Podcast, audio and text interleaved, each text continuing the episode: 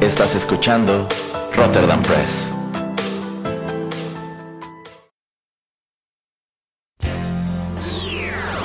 He-Man y los One Hit Wonders del universo. Yo soy Adam, príncipe de Eternia y defensor de los secretos del castillo Grayskull. Él es Pereira, mi más querido amigo. Fabulosos y secretos poderes me fueron otorgados el día en que levanté en alto mi espada mágica y dije, ¡Por el poder de Grayskull! ¡Ya tengo el poder!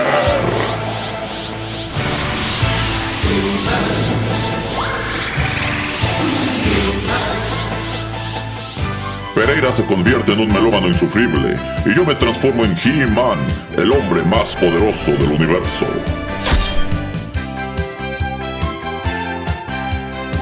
Solo tres seres comparten este secreto. El señor Álvarez, el padrino Larios y Erasmo.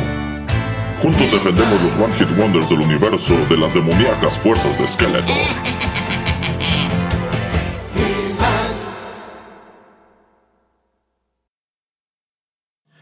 Hola amigos, ¿qué tal? Los saluda Erasmo a través de los micrófonos de Rotterdam Press y es un gusto darles la bienvenida a la segunda emisión de He-Man y los One Hit Wonders del universo, en donde nos acompaña por supuesto el detonante y causante de este programa, el señor Juanito Pereira. ¿Cómo está señor Pereira? Bien, muy bien. Qué bueno. Y bueno, estamos aquí para platicar con ustedes sobre otro acto de los denominados One Hit Wonder, aunque en esta ocasión creo que el señor Pereira y yo tendremos que poner sobre la mesa si este acto genuinamente puede ser considerado un One Hit Wonder o no.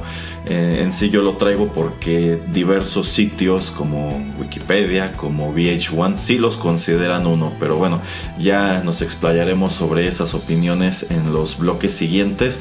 Y es que la verdad sea dicha, este es un caso muy interesante, es una historia muy interesante la que hay detrás de eh, pues este conjunto. En esta ocasión, ¿sobre quiénes estaremos platicando, señor Pereira? Sobre New Radicals.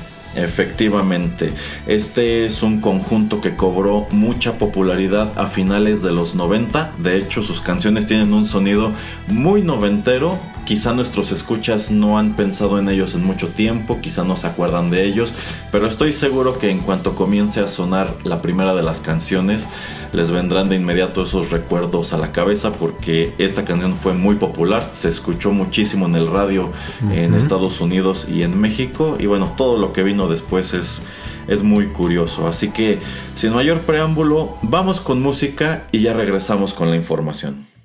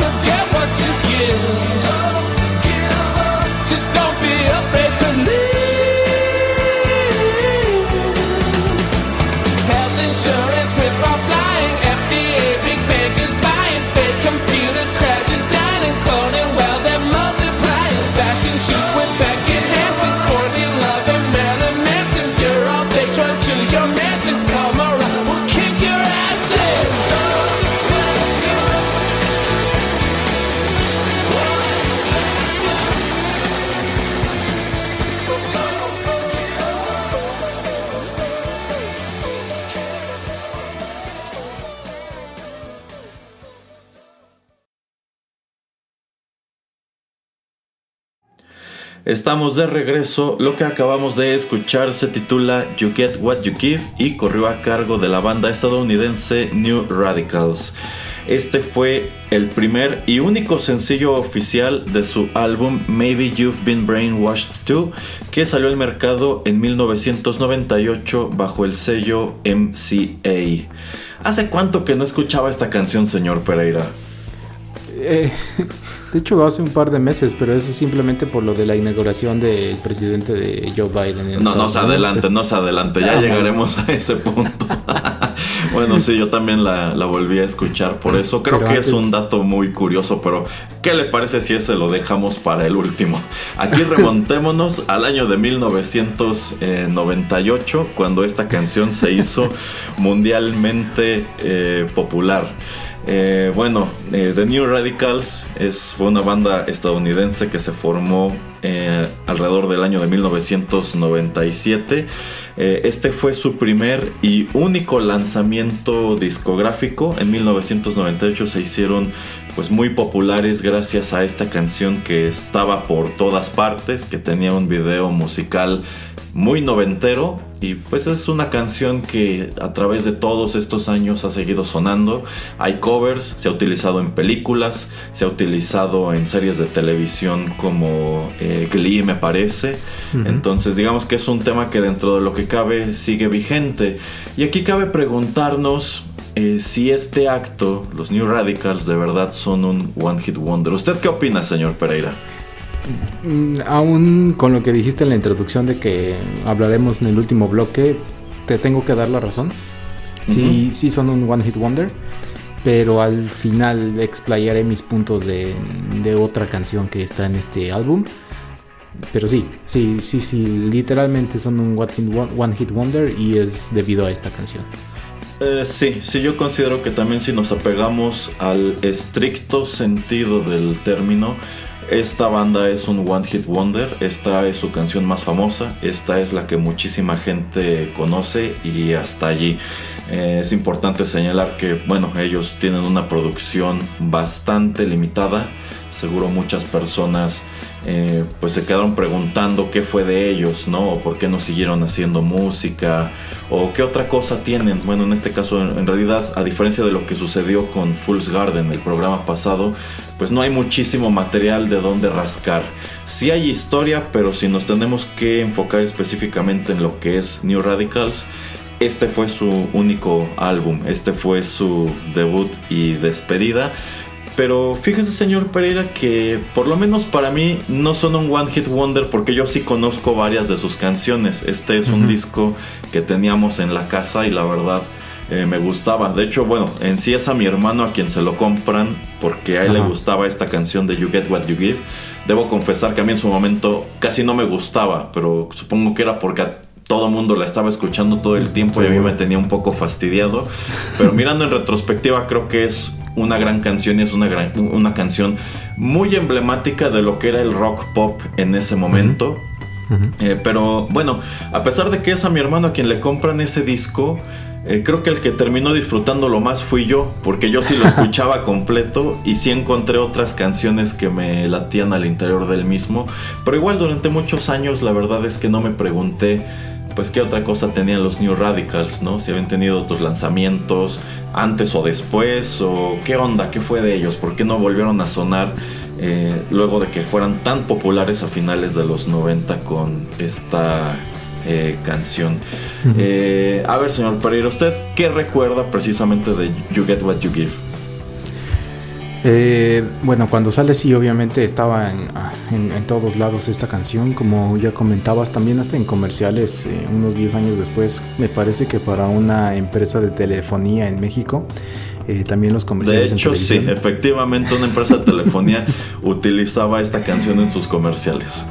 Entonces imagínate, todavía un, mucho, digo, para en términos de música, mucho tiempo después utilizando una canción muy conocida Em, me acuerdo mucho que también el video le iba bien a la canción. Em, y bueno, en ese entonces cuando sale, pues sí, yo era muy, muy fan, muy ávido eh, espectador eh, de MTV, entonces pues me la topaba mucho. Eh, y como dice Erasmo, Es ese tipo de canción que es muy emblemática de los años 90, pero el problema de las canciones que son muy populares y sobre todo en los años pre-internet eh, y también pre-YouTube y pre-Spotify, llega un momento en que dices, ya, ya, chole. O sea, por más buena que esté la canción, es, demasiado. Entonces, en verdad es bueno que eh, pues termine de... Ya que ya no la pasen tan, tan seguido en la, en la televisión o en la radio, eh, descansas un poco. Y digo, eh, si me preguntaba Erasmo en diciembre cuando había sido la última vez que había escuchado esa canción, yo creo que, yo creo que tenía 2, 3, 4 años. Pero aún escuchándola nuevamente para, preparándome para este podcast, yo creo que sí se mantiene eh, muy bien la melodía, la música, la letra. Eh, me, parece una canción muy completa, la verdad, y entiendo por qué fue un One Hit Wonder. Y, de lo que me acuerdo es eso, de que pues estaba en todos lados, a todos les encantaba y todos querían tener este tipo de sombrerito o de gorra que tenía. Sí, es un sombrerito como de pescador. Ajá. Ajá. Sí, sí, de hecho es bueno un, un, artículo muy emblemático del vocalista de esta banda que se llama eh, Greg Alexander, quien, bueno, en sí eh, la historia de esta agrupación va muy de la mano con la historia de este individuo como artista, pero en ella quiero profundizar en los bloques siguientes. Eh, bueno, fíjese que en sí, eh, pues yo siempre he tenido muy presente a esta banda porque, insisto, las otras canciones del disco sí me gustaban y a la fecha traigo algunas de ellas en mi playlist, entonces ocasionalmente vuelvo a escucharlas, entonces... Eh, pues no es como que pueda decir que no había pensado en ellos en mucho tiempo, aunque específicamente la que no traigo es You Get What You Give, porque insisto, en su momento ese no era mi hit, a mí me gustaban más otras canciones que venían incluidas eh, ahí, pero algo de lo que yo me acuerdo bastante, que me llamó mucho la atención en su momento y que generó a la vez una polémica menor es la última parte de la canción.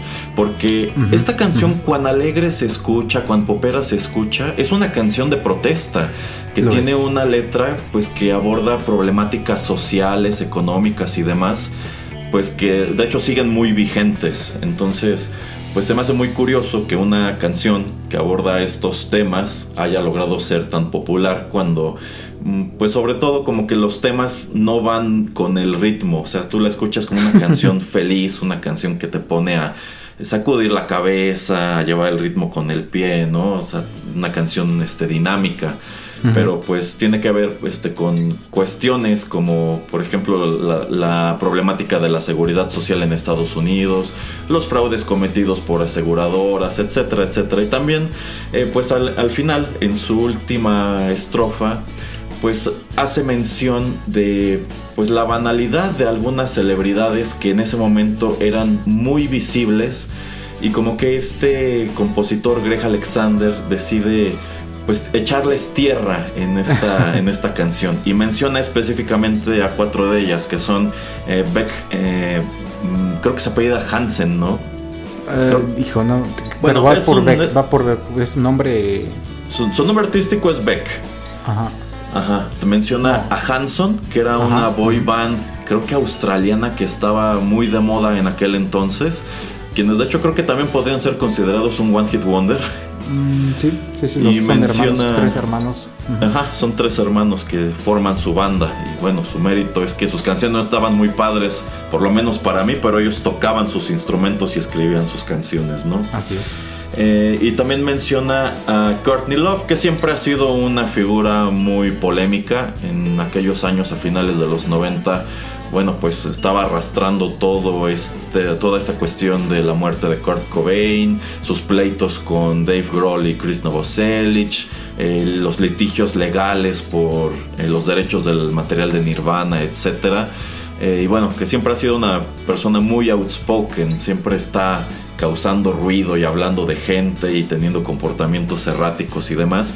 Eh, supongo que mencionarla allí es pues listarla dentro de una especie como de eh, celebridades basura, ¿no? gente que no te explicas por qué son famosas. Y el último al que menciona es a Marilyn Manson, quien también era un artista eh, pues muy escandaloso en aquel entonces, gracias a discos como Antichrist Superstar, eh, Mechanical Animals, etc. En sí, en ese momento Marilyn Manson era el chico malo del metal, ¿no? Era esa banda que tus papás no querían que escucharas, que tenía videos súper escandalosos en MTV, etcétera, etcétera. Eh, y bueno, estos artistas que estaban súper vigentes pues, se ven mencionados en esta canción que fue muy popular y termina diciéndoles básicamente regresen a sus mansiones o les patearemos el trasero, ¿no? Eh, y por supuesto que eh, ellos no podían este, quedarse callados. Y por ejemplo eh, Marilyn Manson sí llegó a comentar que pues no se explicaba en primer lugar por qué lo habían mencionado en esa canción que podía tener este individuo Greg Alexander en contra suya. Y pues que si algún día se lo encontraba en la calle pues lo iba a golpear.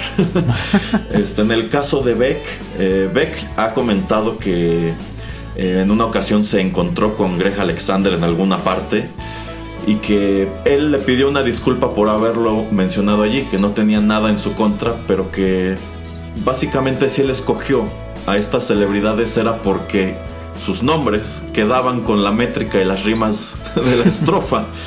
y que, pues de ahí en fuera que Beck nunca había tenido inconveniente con que lo hayan mencionado allí. Eventualmente Greg Alexander escribió canciones para Hanson. Y Hanson igual como que dicen, que en su momento se sacaron de onda, pero que cuando lo conocieron, eh, pues que ya se dieron cuenta que igual como que no, no tenían nada personal contra, en contra de ellos, sencillamente pues incluso fue como reconocer que eran un acto muy visible en, en ese momento. Y aunque dicen que pues sí es una persona muy complicada, que de hecho es algo que se menciona mucho sobre Greg Alexander, al parecer es un poco difícil de tratar pues que era un buen tipo al final del día. Y Courtney Love, hasta donde yo sé, nunca dijo nada sobre que la hayan mencionado aquí. Pero como en aquel entonces ella sentía que la mencionaban todas las canciones de los Foo Fighters, yo creo que no se le hizo raro. y bueno, este es el gran, gran, gran hit de New Radicals, una banda que vivió muy poco. Ellos debutan en 1998 con este disco y para 1999 ya no existían. Pero sobre esa historia, sobre lo que pasa antes y después, pues podemos platicar en los otros bloques. ¿Qué le parece, señor Pereira? Excelente. ¿Tiene algo más que comentar sobre You Get What You Give? Eh, si no lo han escuchado en mucho tiempo o no han visto el video, véanlo y se van a recordar, van a recordar o van a ver mm, pues lo que era mm, a finales de los noventas, pues la, sociedad o cómo vivíamos en, en, ese entonces y sobre todo, bueno, era un reflejo de lo que pasaba en los Estados Unidos y pues sobre todo porque los centros comerciales pues eran como el, lugar, el punto de, de, encuentro, de recreación de mucha gente, entonces pues sí, muy ad hoc para la época. Sí, sí, en definitiva. Yo creo que al final del día es una gran canción, es una canción este, muy pegajosa. Está, yo creo que está padre, a pesar de que en su momento no me gustaba mucho. Creo que vale la pena escucharla como pues, una enorme pieza de nostalgia de esos tiempos, ¿no? Y bueno, si ustedes nunca han escuchado otra cosa de esta banda, bueno, pues les traemos otras tres canciones que venían incluidas en ese mismo álbum, a ver qué les parecen. Así que vayamos con la siguiente.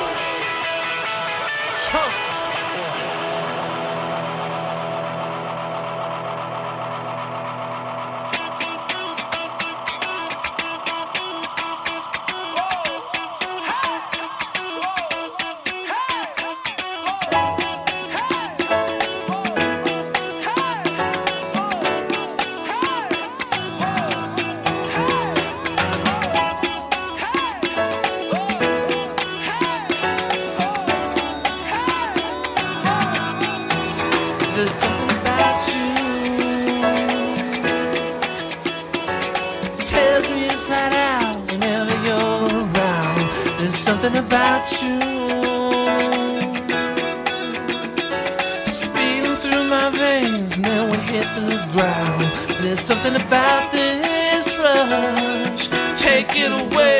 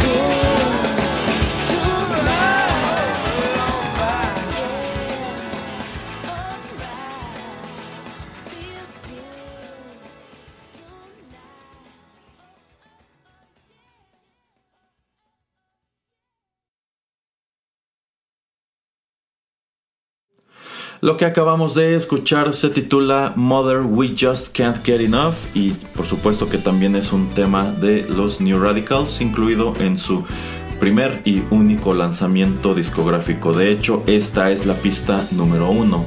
Así que si en su momento ustedes escucharon a esta banda en el radio, les llamó la atención y se cruzaron con este álbum, quizá en el supermercado, quizá en tiendas como Mix Up o Caroline, y tuvieron la curiosidad de adquirir el disco, que igual tenía una portada muy llamativa, una portada pues medio amarilla en donde aparecía este individuo, Greg Alexander, eh, pues como de rodillas, la fotografía estaba tomada como en fisheye. Este, y, y bueno, salía con ese sombrerito muy característico suyo. Bueno, si ustedes se llevaban ese disco a casa y lo metían en el reproductor, esta era la primera canción con la que iban a encontrarse. Digamos que esto era lo, lo siguiente que iban a escuchar de esta banda. Y bueno, en el bloque anterior les dijimos que You Get What You Give fue el primer y único sencillo oficial que se desprendió de este álbum. Eh, y eso se debe a que en realidad pues eh, Greg Alexander no dio oportunidad a que salieran otros sencillos. En sí el único que él decide lanzar de manera oficial en que estuvieron de acuerdo tanto él como la discográfica fue You Get What You Give. Pero en su momento, si las cosas hubieran resultado un poco distintas, Mother We Just Can't Get Enough hubiese sido probablemente el tercer sencillo que se habría desprendido de este álbum. Eh, a ver, señor Pereira, ¿usted cómo considera que se sostiene esta canción comparada con You Get What You Give? Híjole, es que no solamente esta canción, sino que todo el álbum me lo puse a escuchar eh, ayer antes de grabar este, eh, este emisión. Eh, y hablando un poquito más en general, a mí me gusta mucho este, este álbum porque pues todas las canciones tienen como un estilo muy único. Eh, siento que todas son bastante diferentes, o sea, sí mantienen como que eh, sabes que son de ellos por, por la voz de Greg Alexander pero a mí me gusta que pues es eh, eh, o sea el ritmo el estilo todo es un poco es, es bastante diferente entonces eso es lo que lo hace muy interesante y, y muy rico. La verdad cuando este disco no lo tuve yo de cuando sale porque dije no para qué me lo voy a comprar si nada más tiene una o dos buenas canciones de hecho lo compré como 10 años después cuando lo vi en no sé en, este super descuento en alguna tienda.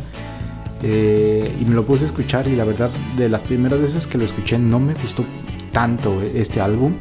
Eh, y ya después no sé digamos cinco años después de eso y, y ayer que lo escuché yo dije wow o sea la música sí es en verdad eh, muy icónica muy diferente y siento que no está que no había mucha gente haciendo ese tipo de música en ese entonces.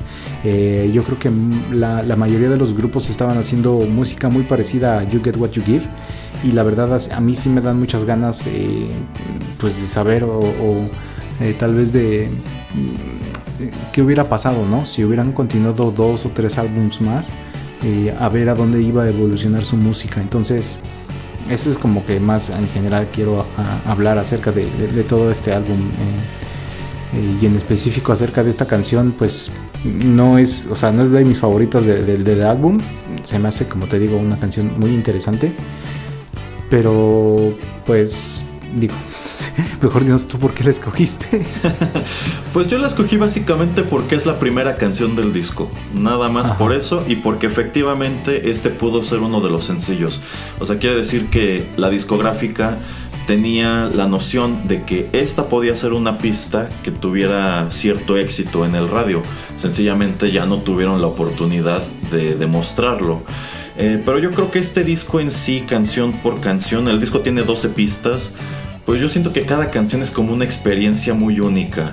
Y yo considero que eso se desprende del hecho de que, a pesar de que es Greg Alexander quien escribe todas las canciones, este disco tiene un número de músicos participando bastante amplio. Y bueno, eso lo podemos explicar eh, contándole a los escuchas de dónde sale esta banda eh, New Radicals. Eh, bueno, cuando este disco sale, Greg Alexander tenía 28 años. Pero la verdad es que él llevaba mucho tiempo en ese negocio de la música. Eh, él, eh, de hecho, firma su primer contrato discográfico a la edad de 17 años. O sea, él ya llevaba, ya tenía 11 años de experiencia cuando sale este álbum. Pero él empieza a trabajar como solista. Él, no me acuerdo de qué parte de Estados Unidos es, pero él literalmente un día agarró sus cosas y se fue de su casa rumbo a la ciudad de Los Ángeles, decidido a convertirse, a convertirse en una estrella de la música. Y pues consigue su primer contrato a la edad de 17, saca dos álbumes como solista con dos sellos distintos, pero ninguno de ellos es exitoso. Eh, y, y bueno, hacia los 90 como que él pues decide juntar a otros músicos y formar una banda. Y esa banda fue New Radicals. De tal suerte que podríamos decir que este álbum, Maybe You've Been Brainwashed Too, fue su tercer esfuerzo discográfico. O sea, es el primero que lanza ya conformando la banda de New Radicals. Pero tomando en cuenta que él hizo casi todo, podríamos decir que este fue su tercer álbum, aunque no de manera eh, oficial. Y el motivo por el cual participa tanta gente en este disco, que aquí viendo la lista son alrededor de 20 personas, 20 músicos distintos. Bueno, eso se debe a que durante toda la existencia de esta banda, el único miembro oficial de la misma era Greg Alexander. De ahí en fuera, para las grabaciones de estas canciones, para sus distintas presentaciones en vivo, que no fueron muchas, él utilizaba a músicos de sesión. Y en sí la única que digamos que tenía una participación constante aparte de él, aunque no era una integrante oficial de la banda, era Daniel Brisebois, que la verdad yo no sé mucho de ella, al parecer en Estados Unidos era conocida por haber sido una actriz infantil que salía en series de televisión, pero después se inclinó por la música y uno de los tantos proyectos en los que estuvo metida fue precisamente New Radicals y hasta donde tengo entendido ella sigue colaborando pues más o menos cercana con Greg Alexander. Eh, pero bueno, entonces yo creo que el hecho de que todas estas canciones se escuchen pues tan distintas entre sí y como que a la vez no, se desprende de eso. Que todas fueron escritas por la misma persona, pero que en su grabación están participando distintos músicos. Eh, entonces, pues es por eso que traje la canción, porque es la primera y porque creo que igual es testimonio de eso, de que este es un disco relativamente variado, o sea, no es como le ha sucedido a otros artistas de que a lo mejor tienen un éxito en el radio, vas y compras el disco y todo el disco se escucha igual, de tal suerte que no, no terminas quedándote con nada, o sea, como que dices, ya lo escuché, pero como todo se escucha bien parecido, pues la verdad es que no memoricé gran cosa, en cambio aquí siento que todo, todo tiene un sello muy peculiar, entonces considero... eh, que si esta banda o este proyecto hubiese continuado, probablemente hubieran arrojado cosas muy interesantes, lo cual pues te pone a pensar eh, en cuán sensata fue la decisión que tomó este individuo Greg Alexander en 1999. Pero sobre eso, ¿qué le parece señor Pereira si platicamos en el siguiente bloque? Mm, me parece perfecto. Muy bien, entonces vayamos con más música.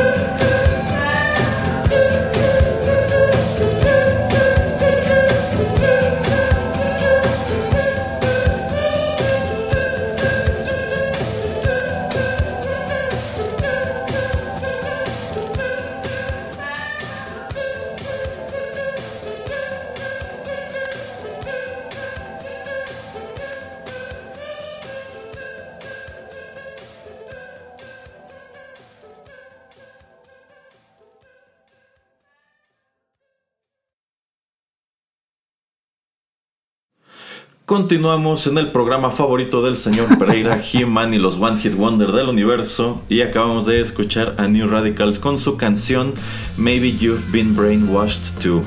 Esta, por supuesto, es la pista que da título al álbum. Y aquí he de confesarles que cuando le compraron el disco a mi hermano y él solamente escuchaba una canción y yo sí me puse a escuchar todo el disco, a mí esta era la canción que más me gustaba, ¿eh? Qué interesante. Este, ajá, entonces eh, siento que tiene un sonido muy distinto a todo lo demás. Eh, no sé si en su momento Greg Alexander haya considerado que esta era algo así como la pieza importante del disco, de allí que llevara el mismo título, o en realidad qué es lo que lo lleva a tomar esa decisión. A lo mejor sencillamente creyó que era una frase que se escuchaba padre como el título del álbum, no lo sé. Pero a mí me llamaba mucho la atención esta pista en especial, la cual dicho sea de paso tiene su número de peculiaridades. Pero antes de que se las comparta le quiero preguntar al señor Pereira a él qué le parece esta canción. Es que es lo mismo, te digo, me, me gustan las canciones eh, de todo el álbum. Eh, esta canción también, o sea, lo que estábamos platicando la- la- el bloque pasado, también tiene su, su propio estilo. Y, y lo que me hace pensar con eso de Maybe You've Been Brainwashed Too es, eh, eh, pues yo creo que tal vez es como un pequeño gancho al hígado a, a la televisión, ¿no? O sea, tal vez a MTV que estaba en su prime en ese entonces y pues que todos estábamos pegados a la televisión viendo cosas. Eh, y digo, era un tipo de frase que se utilizaba para decir que pues nos estaban lavando el cerebro para pensar o eh, creer o que nos gustara cierto tipo específico de cosas. Entonces esto era como una manera de hacer que la gente despertara. eh, y por eso también me, me gusta me gusta mucho el título de, de la canción y como dices tú Erasmo me gusta que pues eh, tal vez Greg Alexander pensó que era eh, el, el pilar de todo el álbum y por eso también decide llamar así el álbum. Exacto. Eh, bueno, pero de las peculiaridades que podemos mencionar sobre esta pista, yo creo que la primera de ellas son las vocales. El hecho de que, pues, a todo lo largo de esta canción, eh, la letra se escucha como con cierta distorsión o como muy al fondo, ¿no?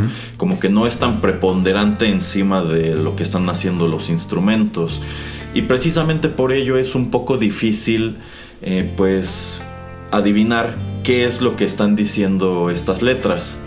Y bueno, yo me pregunté precisamente eso en su momento, de qué trata esta canción. Y si ustedes tenían este disco en su momento, bueno, pues era de esos álbumes que traían un pequeño librillo con las letras de las canciones. Y abriendo ese librillo y comparando el texto que estaba impreso allí con lo que se escucha, no coincide. O sea, lo que dice esa letra no, no cuadra para nada con lo que tú estás escuchando en la canción. Y eso se debe a que esta era otra canción de protesta, que básicamente iba de lo que está diciendo el señor Pereira, de que pues todas estas cosas que ves en la televisión, que escuchas en el radio y demás, es como si te estuvieran lavando la cabeza, ¿no? Y te estuvieran haciendo pensar de cierta manera. Pero la historia detrás de por qué la letra al parecer no cuadra es porque lo que tú estás escuchando en la grabación final no era la letra original de la canción. Y es que al parecer la discográfica no le permitió a Greg Alexander sacar esa canción con esa letra. Porque a fin de cuentas, pues digamos que la empresa que está sacando el disco, pues podríamos decir que forma parte de ese conglomo, ¿no? Parte de esa maquinaria que le está lavando la cabeza a la gente. Entonces, eh, lo que él hace es, pues sencillamente grabar un número de disparates encima de la pista original y hacer la letra pues así como como borrosa, como bajita y con cierta distorsión para que no se le entienda muy bien. Y si ustedes buscan la letra de esta canción en el internet, en la mayoría de los casos van a encontrar la que venía impresa en el librillo, la que no cuadra. Pero también van a encontrar que hay gente que ha tratado como de descifrar exactamente qué es lo que está diciendo. Y muchos de esos intentos pues son cosas que no tienen sentido. O sea, sencillamente parece. Quizá en realidad esa era la melodía de la letra original, pero como no le permitieron utilizarla, dijo, ¿sabes qué? Voy a grabar eso mismo, pero me voy a soltar a decir frases sin sentido una tras otra. Este, y ya, nada más para poderla, para, para poderla rellenar, lo cual supongo que pues, podría interpretarse a su vez como un acto de protesta ante esa censura. Pero bueno, eh, para mí era una canción muy llamativa por cómo, su cómo se escucha y también me parece muy curioso que tenga esos detalles tras de sí. Yo creo que aunque no, fue una canción popular, aunque es una canción que quizá algunas de las personas que están escuchando este programa no conocían, bueno, pues no quiere decir que no tenga su buena dosis de información tras de sí, ¿no? Lo cual, bueno, nos lleva también a abordar en este bloque, pues qué es lo que pasó después con esta banda de los New Radicals. ¿Por qué fue este su único disco? ¿Por qué ya no los volvimos a escuchar? ¿Qué fue de Jason Alexander? ¿Qué fue de toda esta gente que participó en el álbum? Eh, bueno, pues resulta que este disco me parece que salió al mercado en octubre de 1998 y vino acompañado de una gira promocional en los Estados Unidos. Sin embargo, menos de seis meses después del lanzamiento del disco y de que You Get What You Give se convirtiera, pues no en una canción que llegó al número uno de Billboard, pero sí estuvo muy alto en diversas listas de popularidad de Estados Unidos, Europa, América Latina, etc. Eh, bueno, seis meses después de que comenzara este proyecto de New Radicals, Greg Alexander anuncia mediante un comunicado que él mismo escribió que la banda llegaba a su fin, que pues el resto de la gira promocional se cancelaba, que él no tenía la intención de volver a grabar música utilizando el nombre de esta banda. Y que en sí pues toda esta había sido una experiencia que él no había disfrutado, que a él no le gustó la atención, no le gustó el estatus de celebridad no le gustó estar en reflectores y encontraba toda esa dinámica de, las, de la gira promocional, las entrevistas y demás, pues como una experiencia desagradable. Así que pues no tenía la intención de seguir trabajando este proyecto. De allí que pues You Get What You Give haya sido el único sencillo oficial. O sea, en el tiempo que la banda existió, es el único que les dio tiempo de poner en el mercado. Eh, el segundo todavía alcanzó a salir, pero para ese momento la banda ya se había desintegrado. Y Mother We Just Can't Get Enough, que sería el tercero, pues sencillamente ya ni siquiera se tomaron la molestia de ponerlo en el mercado. Así que, pues esta es una banda que vivió menos de un año. O sea, si tomamos en cuenta el periodo de composición y grabación, quizás sí llegó al año, pero pues es un caso muy raro, ¿no? O sea, es una agrupación que tuvo mucho éxito, que yo creo que si hubieran seguido adelante, yo creo que el segundo sencillo les habría dado muy buen resultado Oh, sí. también.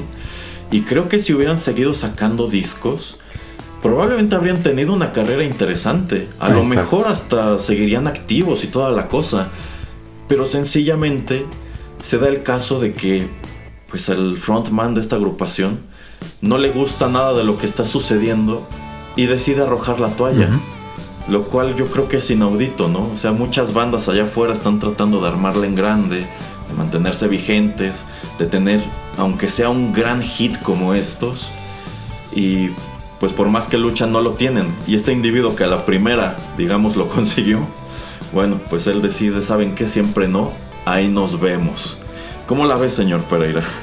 Y ah, como dices, en cierta manera difícil de creer, eh, pero por otra no tanto, porque, bueno, ahora que lo describías y también digo, yo, yo conocía esta historia desde que sucede, de hecho no me acuerdo por qué, tal vez MTV News o en algún otro lado. Eh, ahora mismo me hace recordar hay un documental de Foo Fighters, Eh, donde pues básicamente Dave Grohl eh, nos explica, nos cuenta cómo es que comienza Foo Fighters eh, y todo pues este proceso no de tratar de salir y simplemente tocar sus canciones de su primer álbum eh, y obviamente bueno dejando al lado de que toda la gente quería que él tocara algo de Nirvana pero pues simplemente tener que ir de lugar en lugar picando piedra y simplemente tocando las mismas canciones una y otra vez, una y otra vez, el mismo set, porque digo, no tienes nuevas canciones porque es tu primer álbum y en cierta manera tienes un éxito moderado, digo, como fue Foo Fighters, porque New Radicals pues explotó así loquísimamente.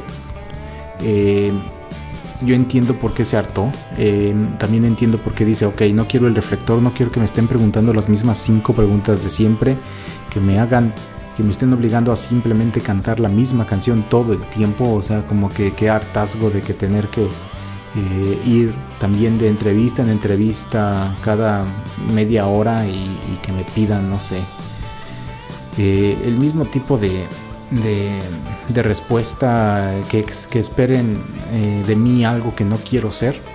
Entonces yo respeto mucho a este sujeto por haber hecho esto y totalmente estoy de acuerdo con Erasmo de que si ellos hubieran hecho cinco álbums, estoy seguro de que tendrían mínimo eh, cinco muy buenas canciones poperas rock pops y cinco power ballads sin problema. Entonces siento que eh, este personaje sobre todo es eh, Greg Alexander eh, tiene muy buena habilidad para escribir canciones. Y si hubiera continuado con su carrera aunque, aunque fuera solamente de solista eh, yo creo que lo hubiera armado bien. O sea hubiera tenido una buena carrera y quién sabe tal vez si le pegaba otros dos o tres éxitos pues ah, podría vivir de sus glorias pasadas ahora como pues muchas bandas lo hacen no que simplemente tienen no sé 10 canciones súper conocidas y pues lo que hacen es salir de tour cada que sacan un nuevo álbum pero pues a fuerzas tienen que meter esas de cajón eh, pero pues yo creo que pensándolo bien, también ha de seguir recibiendo bastantes buenas regalías Erasmo. Entonces no creo que esté como que tan quitado de la pena de, ay no, es que nada más fue lo único que hice. Así como que mm, lo que sucede mucho con este tipo de, bandas, con este tipo de agrupaciones que solamente tienen un éxito, es que posteriormente tienen una gran presión de tratar de pues replicar el éxito, de tratar de sacar nuevo material que sea pues tan bueno o si no mejor al que ya sacaron, pero pues la presión y la frustración de tal vez no poder reproducir o eh, crear algo que sea pues ni remotamente tan bueno como eso, pues no sé, hasta yo creo que él lo vio como a futuro y dijo no, antes de llegar a ese punto donde puedo yo deprimirme hasta pues perderme a mí mismo tal vez, mejor aquí detener todo y, y se acabó.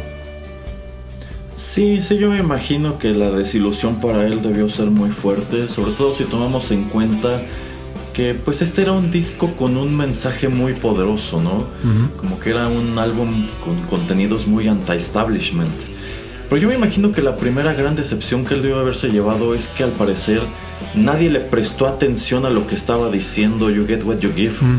O sea, se estaba escuchando en el radio, se estaba escuchando en clubes, la gente pues la canturreaba y demás, la ve- veía el video en la televisión, pero en realidad como que no alcanzaba a captar cuál era el mensaje, ¿no? O sencillamente como que a nadie le interesaba. Que yo siento que eso es algo que le ha sucedido a muchas canciones que de pronto han sido populares sin que realmente vayan de cosas muy agradables.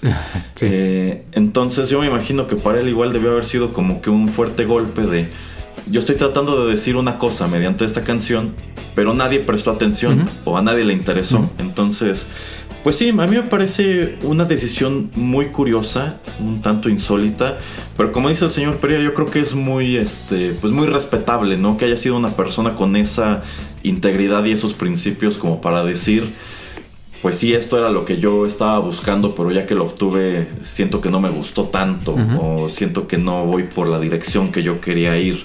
Pero bueno, el hecho de que New Radicals haya desaparecido en 1999, pues no significó en realidad el final de la trayectoria de Greg Alexander. De hecho, él en los años siguientes se ha mantenido activo, en definitiva no relevante, no delante de los reflectores, pero de que ha hecho cosas, pues vaya que sí. Sobre eso les podemos platicar en el siguiente bloque de este programa que pues ya será el último. Así que vamos con otra canción. Esta no podía quedarse fuera. De hecho el señor Pereira decidió que fuera la última porque creo que es la que más le gusta. Este, y regresamos pues a platicarles pues el aftermath o el epílogo de lo que fueron los New Radicals y a despedir el programa. Ya regresamos.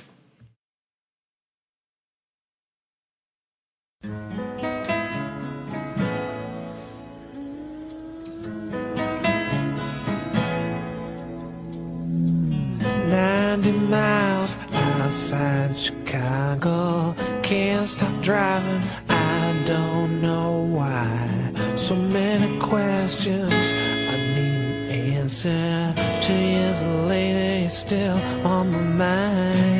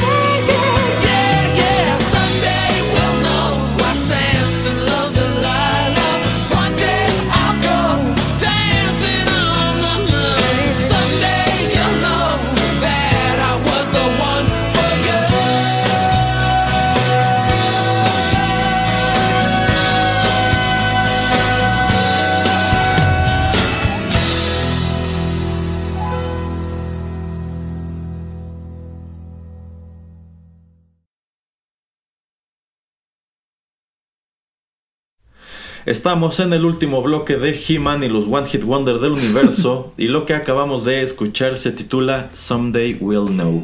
Este fue el segundo sencillo del álbum Maybe You've Been Brainwashed Too. Sin embargo, como ya les expliqué antes, al momento de que esto llega al mercado, la banda ya no existía, por lo tanto no se le dio tanta difusión, no fue un éxito como lo fue You Get What You Give.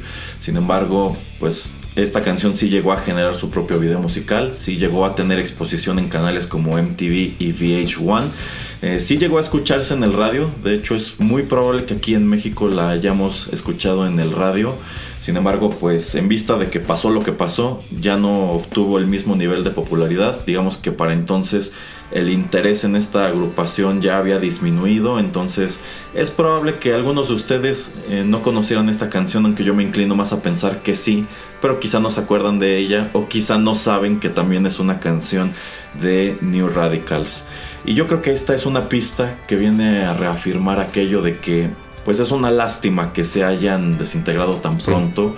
Porque yo creo que es una muy buena canción. De hecho, yo creo que esta es la segunda canción del álbum. Yo creo que incluso tenía potencial para ser más popular que You Get What You Give. Yo creo que si ellos siguieran juntos, esta es de las canciones que tocarían al final. Esta es la canción en donde todos sacarían su encendedor, ¿no? es que sería como que esa balada nostálgica que no puede faltar en sus presentaciones. Pero bueno, eso ya es, es- esa es una historia que ya no se cumplió. A ver, señor Pereira, ¿qué le parece Someday We'll Know? Eh, a ver, vamos a tomarlo por partes.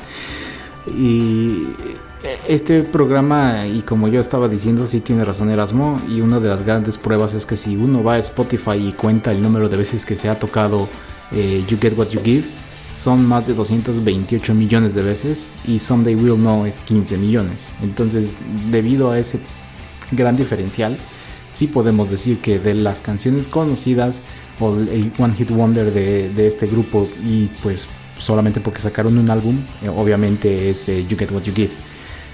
Dicho eso, y en mi opinión, y, esto es basado solamente en mi opinión, Someday We'll Know es una, escúchame bien Erasmo, es una de las mejores canciones jamás escritas y creadas. Así te lo pongo.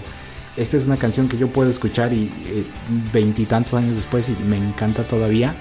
Todavía me llega, me pega como, como quien dice. Se me hace una canción espectacular. La, la letra es. No es tan, este, ¿cómo se puede decir? No es tan complicada, pero eh, le da los puntos específicos y, y- esas frases que tiene son, son muy, muy exquisitas. O sea, eh, digo, obviamente sacándolo del contexto de la, de la, de la canción, eso de un día voy a ir a la luna a bailar, o vi cómo las eh, eh, estrellas caían en, en- el océano o en el mar. O sea, es muy, muy buena esta canción. Así me encanta esta canción.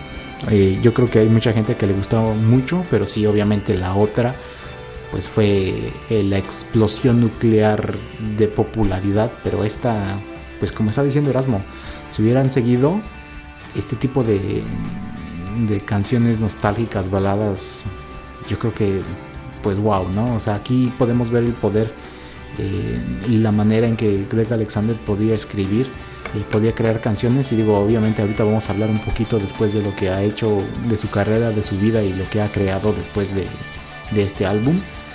Pero esta canción es espectacular para mí, entonces no puedo decir más que grandes cosas a- a- al respecto, pero todavía darle la razón a este programa de ser de que You Get What You Give es que hace a esta banda una One Hit Wonder.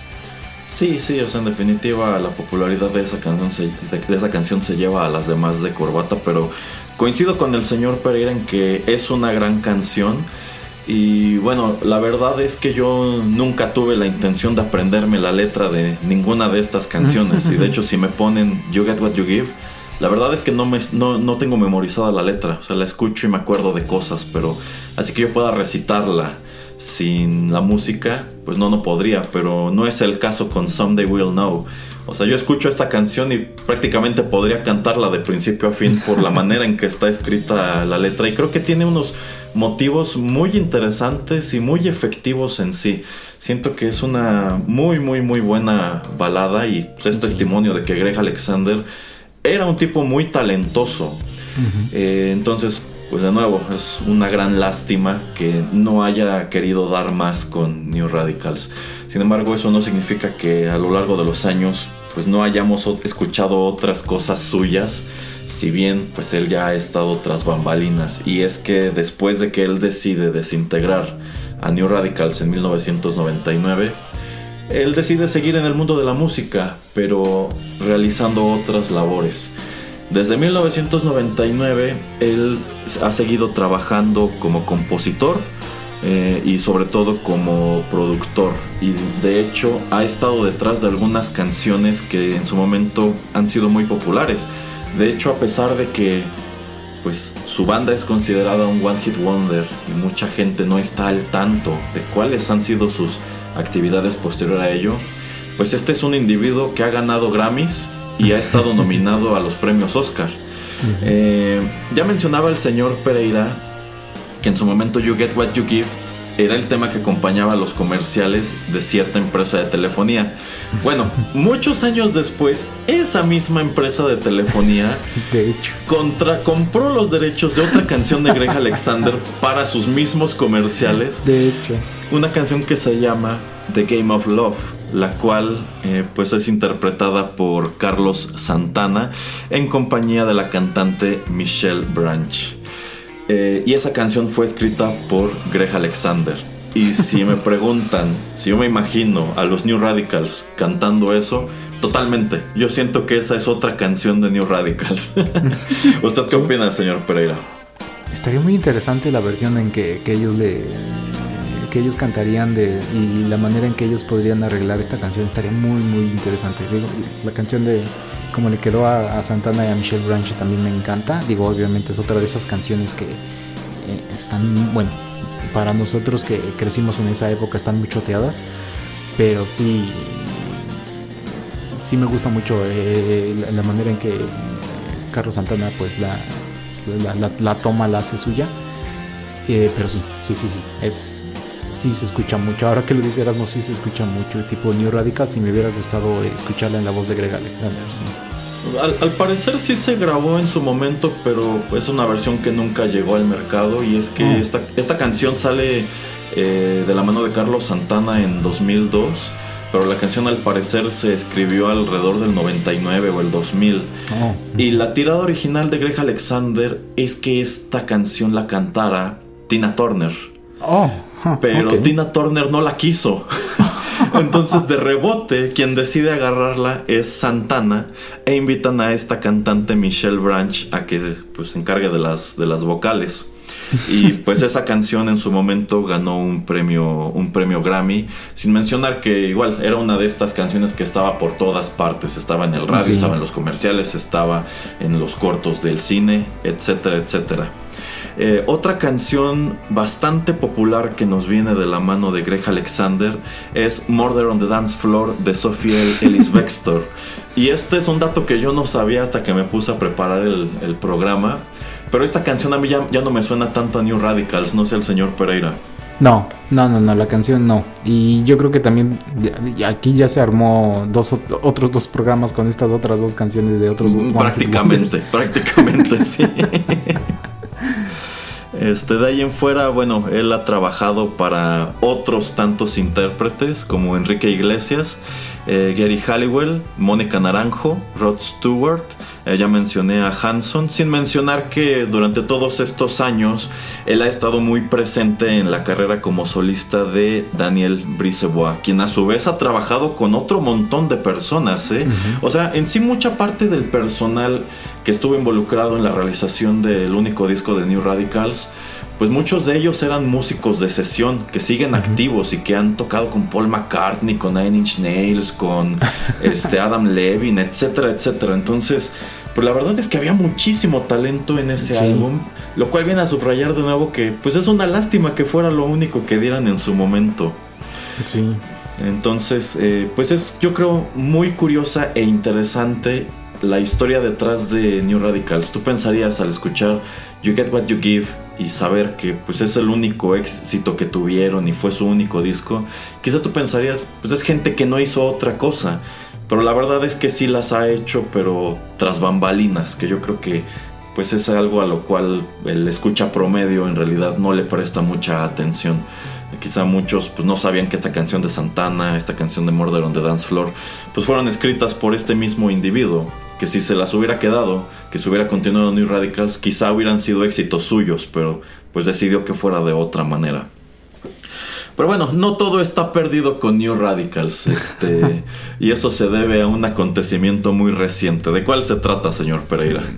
En lo cual usted me interrumpió de, Exactamente.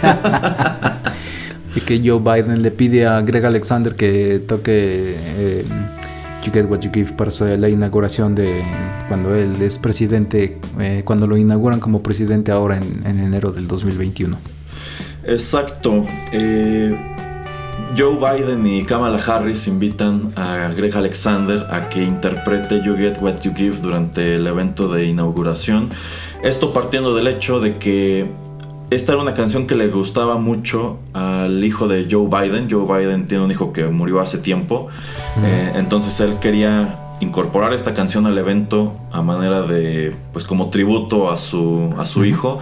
Y también Kamala Harris ha comentado que esa canción le gusta mucho. Entonces como que estaban en sintonía de que pues querían esta canción allí. Entonces invitan a Greg Alexander a, a tocarla en vivo. Eh, me imagino que si él no hubiera accedido hubieran utilizado una grabación de cualquier manera. Pero él, accede porque pues al parecer él estaba apoyando muy fuertemente la campaña de Biden y Harris. Entonces, eh, pues más de, más de 20 años después de que él eh, desintegra a New Radicals, pues se junta con Daniel Vicebra y otros músicos para tocar por única vez, como si fueran los borbotones juntándose a cantar en, en la azotea de la taberna de Moe. se juntan otra vez para tocar su gran éxito. Y bueno, eh, en sí no, no, no dijeron si era pues todo lo que harían, si tenían como que el interés en vista de que se volvieron a juntar, de hacer más música, no lo sé.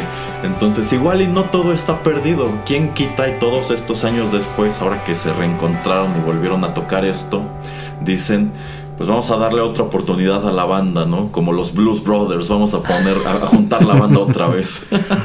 Aquí las referencias de derecha e izquierda, ¿eh? Del señor Erasmo. También creo que son referencias muy fechadas y que quizá escuchas muy jóvenes no van a captar, ¿eh? Sí, de hecho. Pero, pero bueno, este. Yo creo que fue un momento muy. Muy sui generis. Yo jamás me imaginé que fuera a volver a tocarse esta canción de este modo. Y menos en un evento de este tipo, ¿eh? A mí se me hizo súper raro escuchar que dijeran, ah, New Radicals van a tocar. Y yo así de, mm. Ah, sí, sí, porque los presentaron como New Radicals, no como Greg Alexander. Ujú, ujú. Y yo así de, mm, no, qué, qué raro, así como, ¿cómo es esto posible? Y me la solía más o menos esto de que tal vez porque le gustaba al hijo o por alguna otra razón de que a Biden le gustaba o por alguna cosa. Yo dije, ah, ha de ser por ahí porque es que raro que sea una canción pues tan vieja y que pues le pidan a, a este señor, que ya señor, eh, tocarla, ¿no? Entonces, qué, qué, qué interesante. Sí, sí, y bueno, de hecho todos estos años él ha seguido manejando esa misma imagen de los 90, ¿eh? Todavía sale con sus chaquetas este como de como deportivas y con su gorrito de pescador.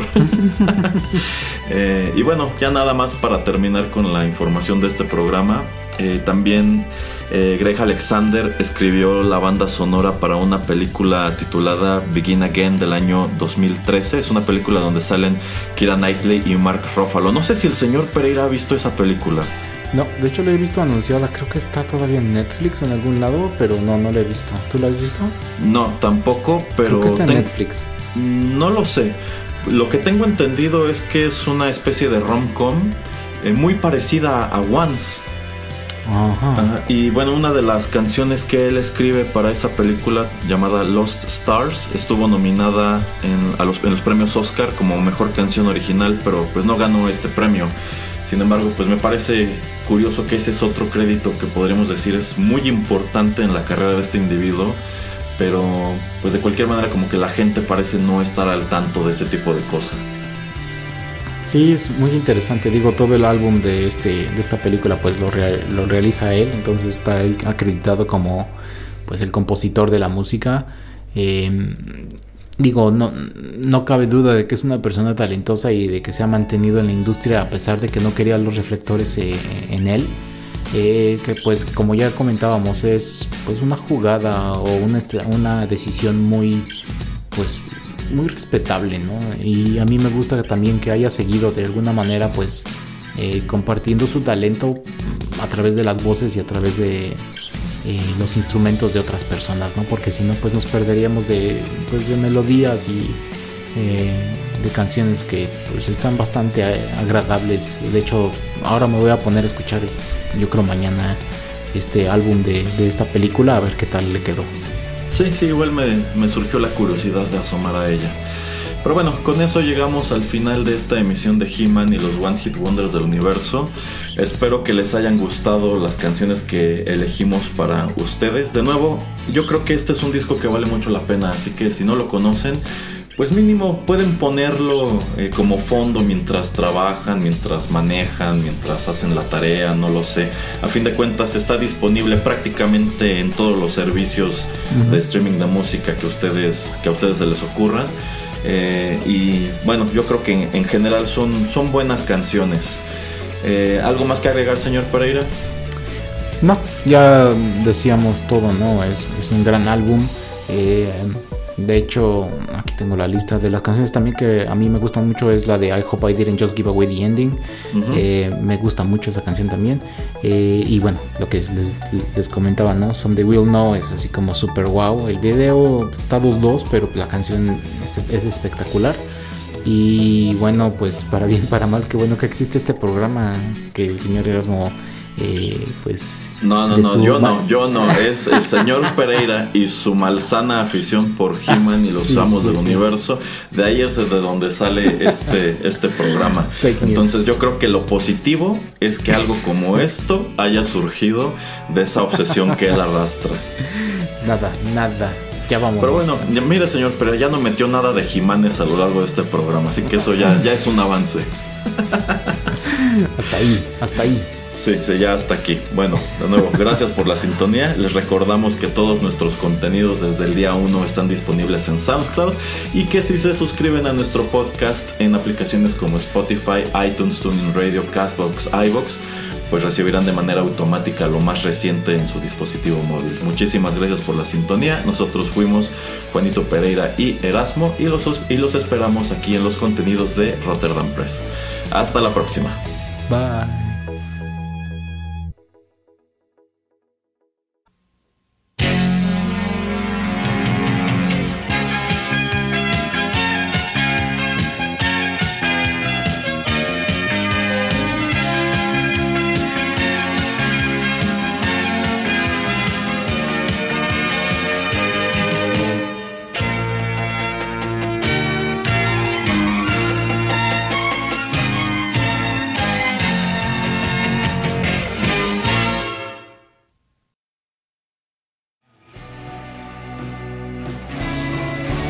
Estás escuchando Rotterdam Press.